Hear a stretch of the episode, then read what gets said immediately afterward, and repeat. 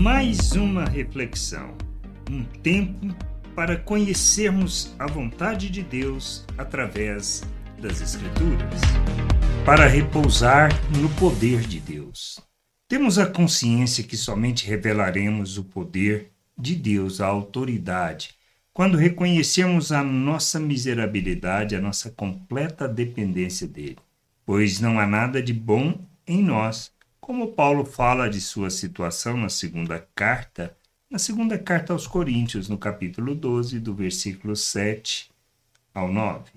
E para que eu não ficasse orgulhoso com as grandezas das revelações, foi-me posto um espinho na carne, mensageiro de Satanás, para me esbofetear, a fim de que não me exalte. Três vezes pedi ao Senhor que o afastasse de mim. Então ele me disse: A minha graça é o que basta para você, porque o poder se aperfeiçoa na fraqueza.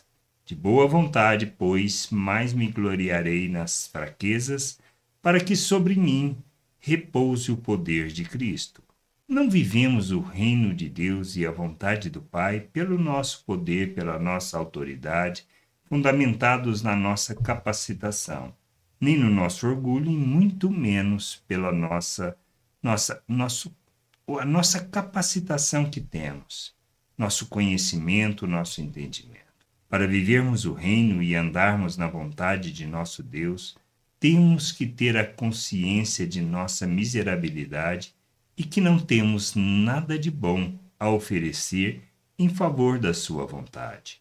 E que precisamos fazer? Reconhecermos que dependemos inteiramente dele, que dependemos da Sua graça e que nos e para nos oferecermos a Sua vontade, para que ela se concretize por meio de nossas vidas como uma oferta em favor de Sua família para que o poder de Deus repouse sobre nossas vidas e revelemos a Sua vontade, devemos reconhecer a nossa miserabilidade diante dele, oferecendo assim as nossas vidas para que ele possa possa cumprir a sua vontade usando-nos como vaso para sua honra e sua glória, que a gente possa entender que dependemos inteiramente do Senhor, da sua graça, para que a sua vida se revele através de nós e em nós. Graça e paz sobre a tua vida. Amém. Gostou da reflexão? Compartilhe. Não deixe de ler as Escrituras. Medite para poder crescer no conhecimento e vontade de nosso Deus e nosso Pai, para que, conhecendo o Senhor, possa o revelar ao mundo.